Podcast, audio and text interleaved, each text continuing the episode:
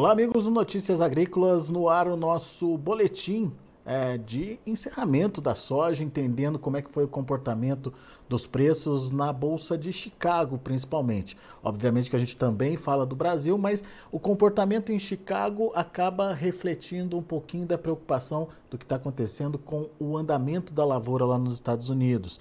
Uh, nesse momento, os mapas climáticos eles têm grandes oscilações aí. De manhã está de um jeito, de tarde está de outro, e isso deixa o mercado sem rumo nenhum. Hoje, por exemplo, foi dia de queda e foram quedas até importantes, mas uh, deu para perceber que ao longo do dia essas quedas foram é, sendo aliviadas. Vamos entender esse comportamento dos preços. Quem nos ajuda nesse entendimento é o meu amigo Ginaldo de Souza, diretor lá do Grupo Laboro. Tá aqui já o Ginaldo com a gente. Bem-vindo, viu, meu amigo? Obrigado por estar aqui com a gente mais uma vez. Me ajude a entender esse mercado, Ginaldo. Ontem todo mundo animado, achando aí que uh, a soja tinha buscado um novo patamar de preços. Hoje o pessoal se decepcionou um pouquinho com esse movimento de queda normal para o período do ano, ou para o momento em que o mercado vem atravessando, que é o tal do mercado climático, Ginaldo? É verdade, Alex. Muito boa tarde a você, aos amigos Notícias Agrícolas e aos ouvintes queridos. É, hoje, Alex, foi um dia de tomada de lucro. Eu acho isso muito importante, é dinâmico, é bom, é saudável para o mercado. Quem trabalha com gráficos vai entender o que eu estou falando, porque é a mesma coisa quando o mercado está caindo, é como se fosse uma mola, nós colocando a mão pesada em cima da mola, vendendo. Quando você para de, de vender, o que, que acontece? A mola sobe. A mesma coisa para cima.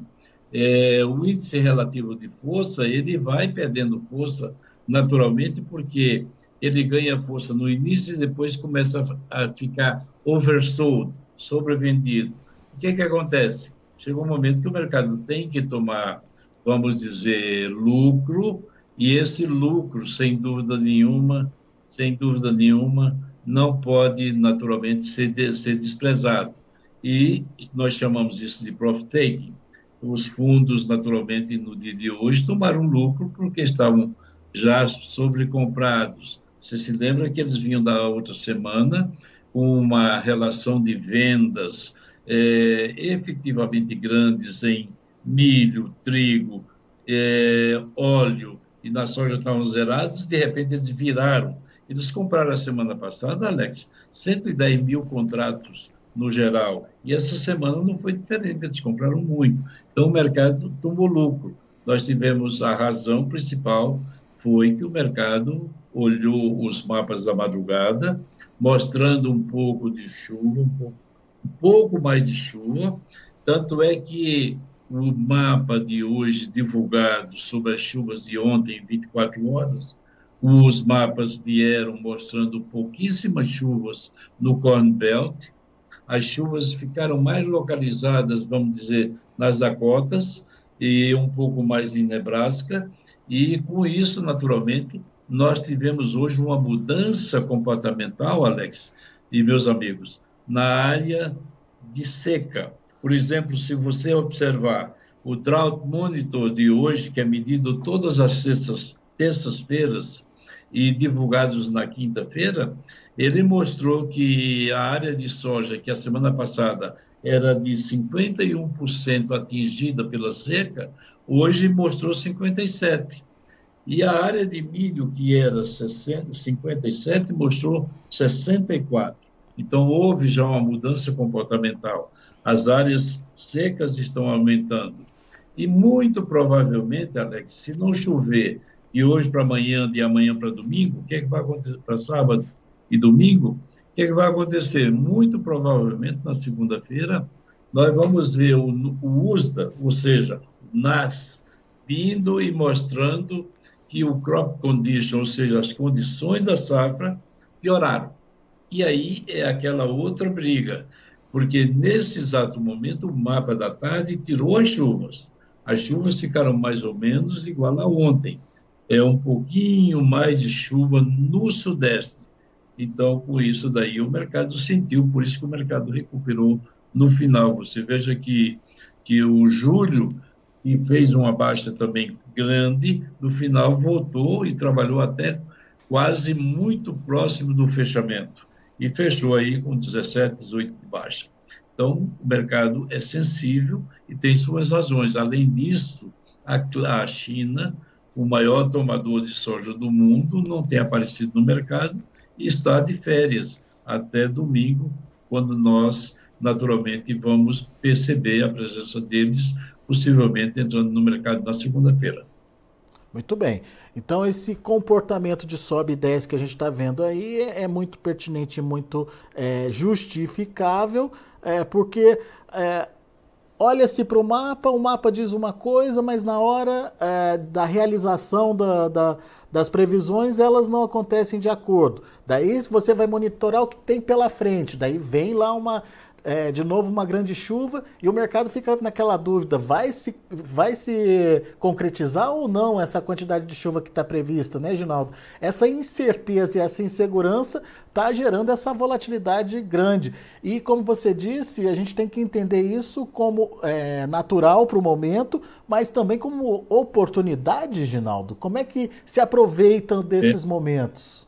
É, o Alex, bem colocado por ti, e eu diria até o seguinte nesse exato momento, essa mudança, esta, vamos dizer, isso que aconteceu hoje é saudável para o mercado, porque você sai de uma construção só, só de compra, de compra, de compra, e você faz o, o quê? Retorna um pouco, faz um profit take e começa a comprar de novo, desde que o clima não se confirme, né?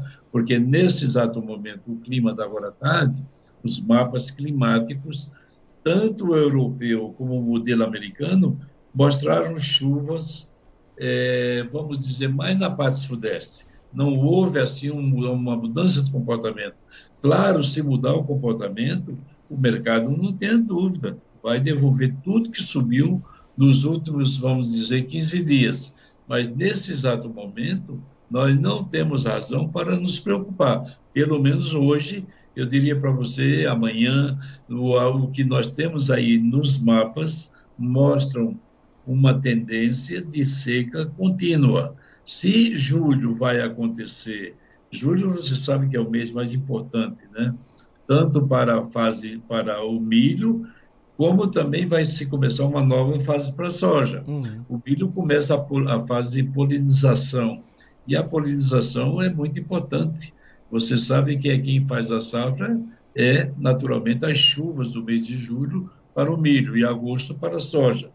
Então, meu caro, olhando o drought monitor de hoje, e se não chover hoje, vamos dizer, amanhã e sábado, quando for na segunda-feira, nós vamos ter novo declínio, novo declínio das condições do, de, de, de safra e aí o mercado vai continuar botando o prêmio clima e isto é uma coisa normal. Porque muita gente está habituada, olha, não está chovendo nos Estados Unidos. Não, não é verdade. Está chovendo. São chuvas abaixo do normal para algumas regiões e muito abaixo do normal para outras regiões.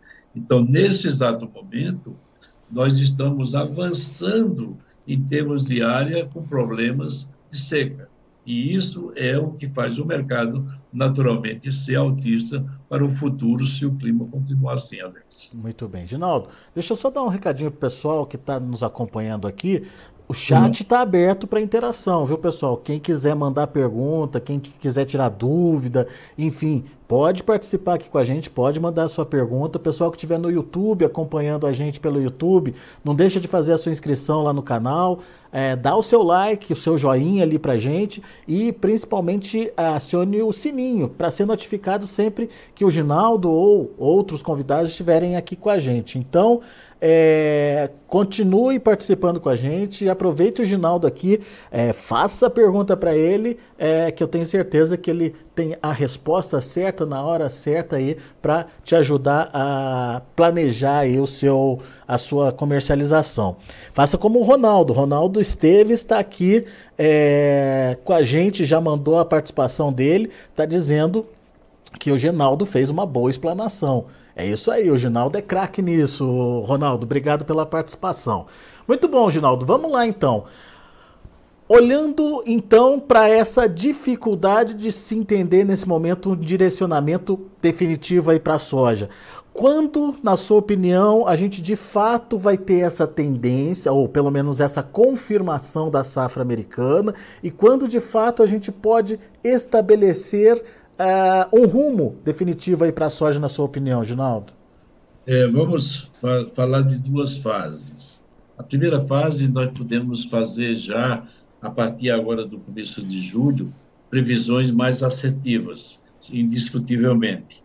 Mas a safra, o tamanho da safra, nós só vamos saber lá para agosto, final de agosto. Mas uma coisa eu posso adiantar para vocês. Olhando as condições climáticas e olhando, naturalmente, aquilo que nós encontramos no solo hoje, em termos de, de, de, de, de seca, você pode imaginar que tem muita gente já calculando uma redução da, da, da, da, da yield, ou seja, a produtividade do milho, que era previsto 181,5 para 177, já tem gente calculando, tá? que não é muito, não é muito.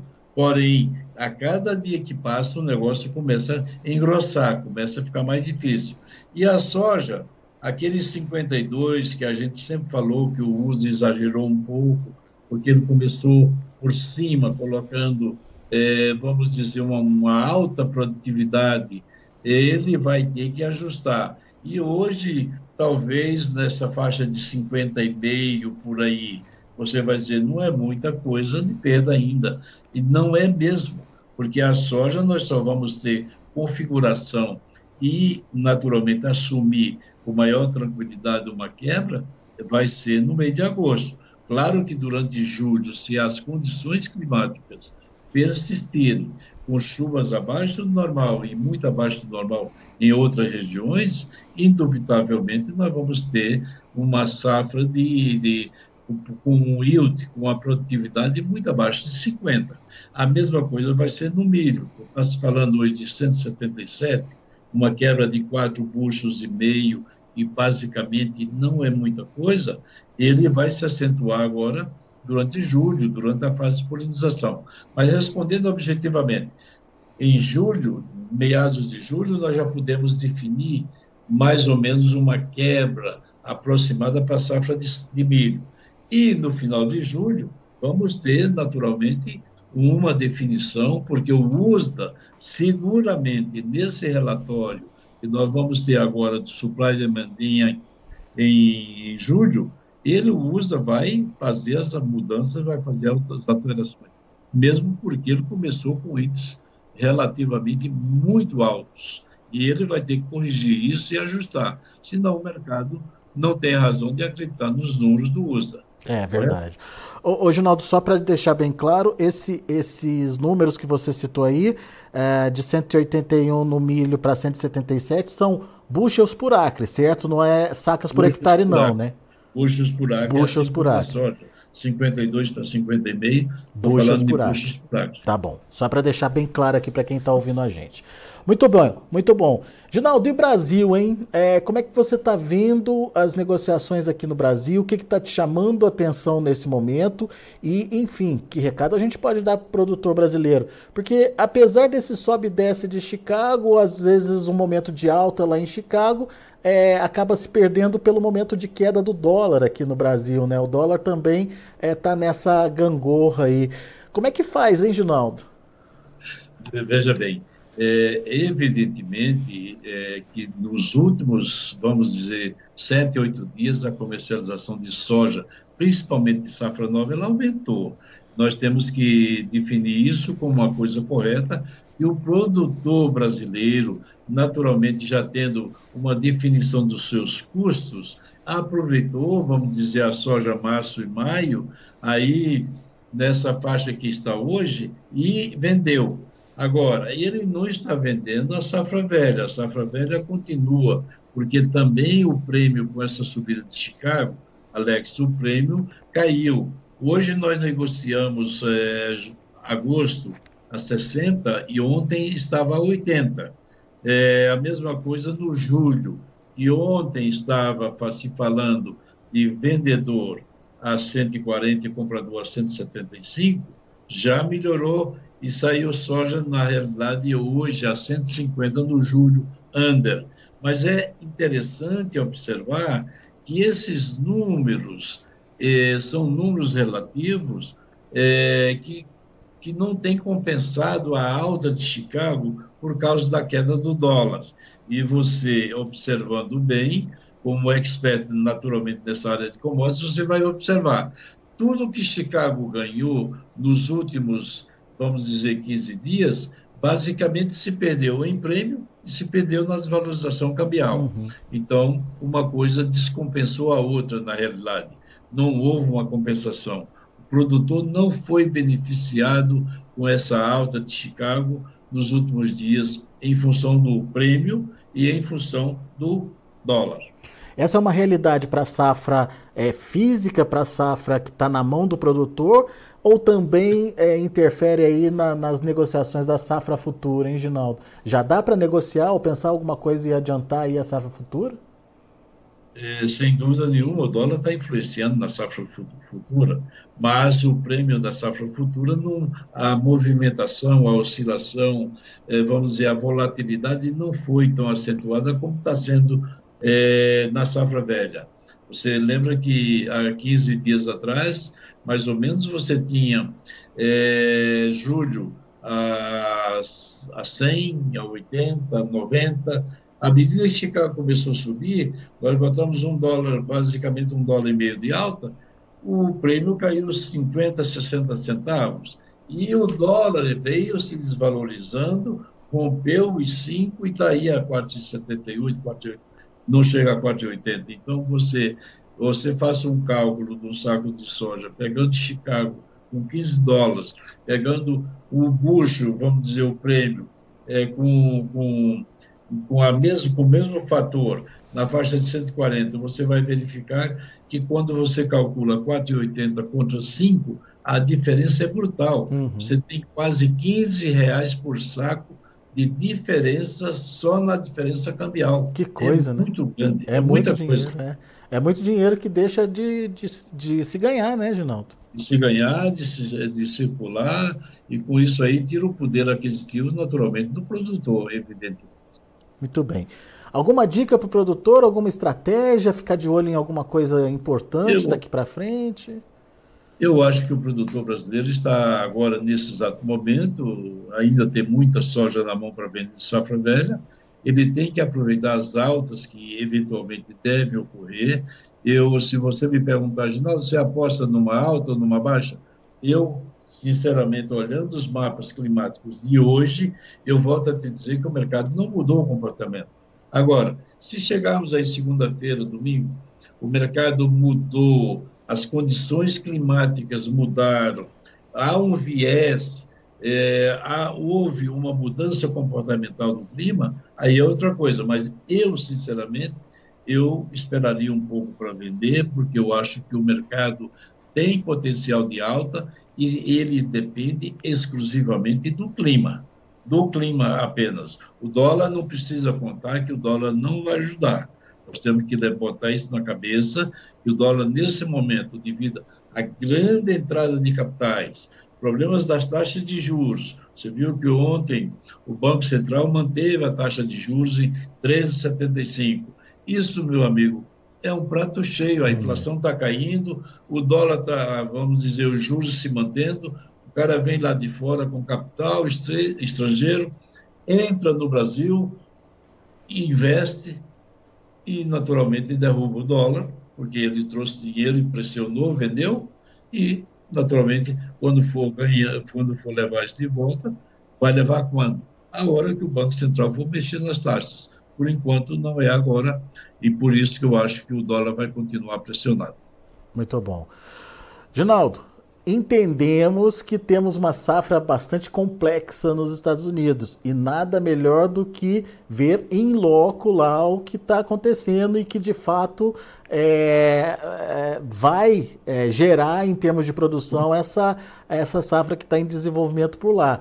É, a gente chegou em outros momentos, né, Ginaldo, a entender uma coisa é, do que estava acontecendo por aqui, com as informações que a gente tinha, e ver outra realidade na hora que vocês, é, através do Crop Tour, chegaram lá nos Estados Unidos e constataram o que de fato estava acontecendo, né?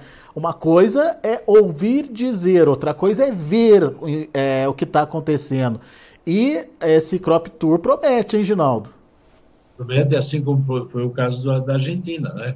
Nós, todo mundo falando de seca, nós também falamos de seca e depois lá constatamos que naquela época nós já fazíamos uma previsão de que a safra da Argentina quebrava pelo menos 40% e quebrou daí quebrou até um pouco mais. A mesma coisa nos Estados Unidos. Esse ano nós estaremos num grupo reduzido, num grupo menor, não vamos levar um grupo tão grande. Queremos qualidade, naturalmente, e vamos levar um grupo menor. Vamos sair daqui no dia 25 de agosto. É, vamos ao Canadá. Dessa vez nós vamos ao Canadá mesmo. Vamos entrar, porque com o Canadá, você, quando entra de avião, você não precisa de visto. Você faz o que eles chamam de ETA faz uma compensação, chega no avião, já faz o programa, pega o carro, vamos ao Canadá, ficamos três dias no Canadá, fazemos 2.500 quilômetros, mais ou menos, entre as áreas de, de, de canola, depois trigo e soja, e aí viemos para Chicago de avião, largamos o carro lá, viemos para Chicago, em Chicago nós vamos chegar, só trocar de avião, pegar carro, e vamos a a Indiana, Ohio. Depois voltamos para que no dia 31 de agosto nós possamos estar no Farm Progress Show, é a feira, vamos dizer, é, de, da, da, da, da safra americana, onde lá reúne as maiores tecnologias, seja tecnologia para o campo ou para, naturalmente, para, para mercado, para o comércio de um modo geral, ou simplesmente você vai ouvir de tudo, clima, tal, situação. E é lá também que você vai ouvir o tamanho da safra, etc. E lá do, do, do Farm Progress Show, nós vamos para St. Louis, no Missouri. Do Missouri vamos para Iowa. De Iowa vamos para Nebraska. Nebraska, as duas Dakotas, Dakota do Sul e Dakota do Norte. Entramos por Minnesota é, descemos depois por Wisconsin e, e voltamos por Iowa para pegarmos o centro de Iowa e podermos verificar exatamente as condições da safra no seu total. Passamos um pouco ali por Michigan e voltamos para Chicago, já no dia 3 e 4, dia 4 de, de, de, de setembro, é, para Chicago. Então, todo isso é um trabalho de campo, um trabalho muito intenso, é, profissional, onde nós vamos verificar as condições do solo, vamos verificar as condições da planta, é, quantas plantas tem, temos por metro linear, por metro quadrado, quantas vagens nós teremos, temos, vamos ter por naturalmente por pé, e quantos grãos vamos ter em cada vagem. É um trabalho bem dinâmico, um trabalho bem, bem, bem sério, um trabalho para profissionais, por isso que a gente quer naturalmente levar profissionais. É um trabalho que nós vamos verificar em loco. E vamos fazer, no mínimo, Alex e meus caros, dois a três boletins diários, um de manhã, um no almoço, um na janta, porque quando a gente estiver saindo do hotel, nós vamos dormir em pontos estratégicos, é, saindo dos hotéis e já entrando nas lavouras. Depois, quando parar, que nós vamos parando em lavouras e depois definitivamente fazemos mais uma reportagem e nisso aí o mestre Daniel é, Olive estará junto fazendo toda essa esse todas essas gravações. Teremos, não só eu, como os demais participantes, dando suas opiniões, o que viram, o que estão encontrando, se a safra realmente quebrou, se a safra não quebrou, qual é o percentual e divulgando isso para o Brasil. É naturalmente um trabalho de aprendizado, um trabalho forte, um trabalho sério e que, naturalmente, vamos trazer informações é, ao vivo para que cada um possa apreciar melhor. Boa, Ginaldo. A gente vai estar. Tá, todas as informações vão estar tá disponíveis para você aqui no Notícias Agrícolas. A gente vai estar tá mostrando passo a passo toda essa é, viagem uh, desse ano. Afinal de contas, é um ano, como a gente disse aqui, bastante intrigante porque tá difícil de entender o que, que vai ser a safra americana. É, e nesse momento é uma grande incógnita. Na hora que o pessoal estiver lá, vai ficar mais claro para a gente o que pode acontecer é, com a safra americana e, consequentemente, a gente vai entender e vai se planejar a partir da oferta que vier de lá. Geraldo, meu amigo, obrigado, viu, mais uma vez. Obrigado você. Só me dá mais um minutinho, Alex. Eu queria explicar para os meus amigos um detalhe muito importante, muito importante mesmo. Esse ano é um ano de El Ninho. E o ano de El Ninho normalmente não acontece grandes problemas na safra americana. É bom que se grave isso, que fique bem gravado para todo mundo.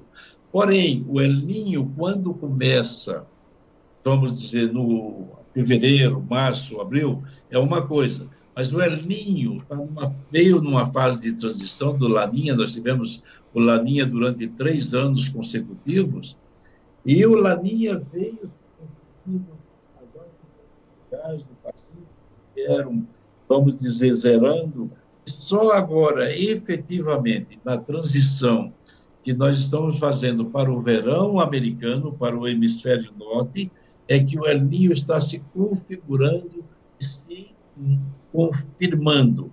Automaticamente, é diferente do El Ninho que começou lá em fevereiro e março, que se tivesse começado lá naquela época, nós teríamos muito possivelmente um ano de safra cheia nos Estados Unidos.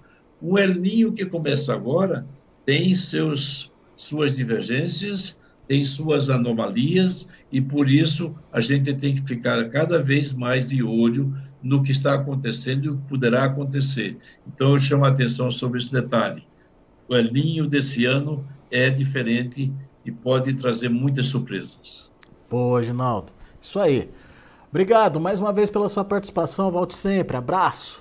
Um grande abraço a todos vocês. Fiquem com Deus. Tá aí, Ginaldo de Souza, Grupo Laboro, com a gente, trazendo as informações ah, do mercado e principalmente é, traçando aí possíveis cenários né, de precificação, mas lembrando que é uma situação bastante complicada de se definir nesse momento um rumo para os preços lá na Bolsa de Chicago.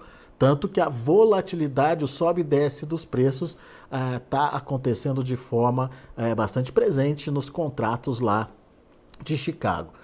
Vamos aos números, vamos ver como encerraram as negociações lá na Bolsa de Chicago. Acompanha comigo na tela. Para julho, 15 dólares por bushel, uma queda de 14 pontos mais 25. Agosto, perdeu quase 27 pontos, fechando a 14,18. Setembro, 13,47, 13 dólares e 47 por bushel, perdendo aí um pouquinho mais de 40 pontos. E o novembro, fechando com queda de 37 pontos e meio a 13 dólares e 39 centes por bushel. Olha só a diferença do novembro para o julho, abrindo de novo, um ponto e meio, 1,6 uh, dólares por bushel. Uh, vamos ver a, o milho, para julho, queda de 10 pontos e meio, fechando a 6 dólares e 60 centes por bushel. Para setembro, 6 dólares e 17 centes por bushel, queda de 6,5. Para dezembro, 6 dólares e 20 centes por bushel, queda de 8 pontos. Para março de 2024, 6 dólares e 28 centes por bushel, uma queda aí de 7 pontos mais 75. Esses são os números do milho. E para finalizar, a gente tem também o trigo. O trigo trabalhando é, com alta, ao contrário aí do, do milho e da soja, o trigo trabalhando para julho com alta de 4,5 pontos a 7 dólares e 39 centos por bushel, o setembro 7 dólares e 52 centos por bushel, alta também de 4 pontos dezembro 7 dólares e 70 centos por bushel, 6,5 de elevação. E o março de 2024 7 dólares e 82 centos por bushel, 8 pontos de alta. Muito bom. São os números de hoje, já de fechamento do mercado lá na Bolsa de Chicago. Agora deixa eu passar um recadinho para você, produtor rural que está me acompanhando. Falta pouco para a gente encerrar aí a, a, participação, a inscrição para o prêmio A Melhor História de um Agricultor. Termina agora no dia 30 de junho. Mas dá tempo de você correr lá, fazer o seu vídeo, videozinho de dois minutos contando aquela história boa, aquela história que todo mundo gosta de ouvir, aquela história que você costuma contar para sua família, para os seus amigos, enfim, uma história ligada à agricultura para que você possa concorrer aí vários prêmios aqui no Notícias Agrícolas. E a gente está aguardando aí a sua inscrição, a gente está aguardando aí o seu vídeo até o próximo dia 30. Corre lá, manda pra gente. E o nosso patrocinador, a Singenta, tem um recadinho para você é, que está participando aí do grupo e para você também que ainda não está participando, mas quer é, participar aí desse prêmio A Melhor História de um Agricultor. E para você que é produtor rural e quer ter, é, quer entender, enfim, é, quer conhecer um pouquinho mais ah, dos trabalhos aí dos nossos patrocinadores. Então vamos lá para o recadinho da Singenta. Você já conhece o Acessa Agro? É a pergunta que a Singenta faz para você. É a plataforma de benefícios aí da Singenta. Nela você ganha pontos quando você compra um produto da empresa. E o que, que você faz com esses pontos? Você acaba trocando uh, principalmente aí uh, por serviços, por é, ferramentas de agricultura digital, por consultorias, enfim, você pode é, fazer essa troca uh, através dos pontos que você vai adquirindo na compra de produtos da Singenta. São mais de 300 mil itens, isso mesmo é, 300 não, desculpa, 3 mil itens. São mais de 3 mil itens e você pode conhecer todas as vantagens nesse endereço aqui, olha, www.acessaagro.com.br. Vou repetir, acessaagro.com.br. Se você é agro, acessa Tá aí então o recado da Singenta para você. A gente agradece a sua participação, a sua audiência. Daqui a pouquinho a gente volta com outras informações e mais destaques. Continue com a gente.